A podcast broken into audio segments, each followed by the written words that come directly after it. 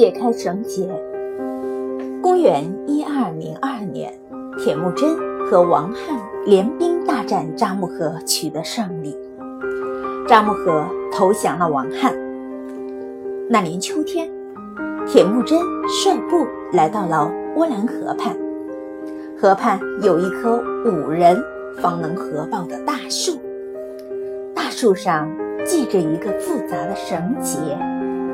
据蒙古传说，谁能解开这个绳结，谁就能成为蒙古之王。每年，蒙古都会有很多人来解这个结。扎木合来过，王翰也来过，可他们总是不知如何下手，因为这个结。异常复杂，连绳头也看不到。铁木真仔细观察了这个绳结，他也找不到绳头。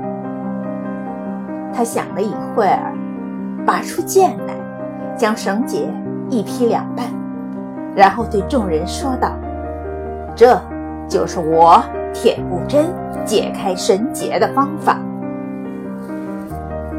有的时候。”单刀直入，就能使问题迎刃而解。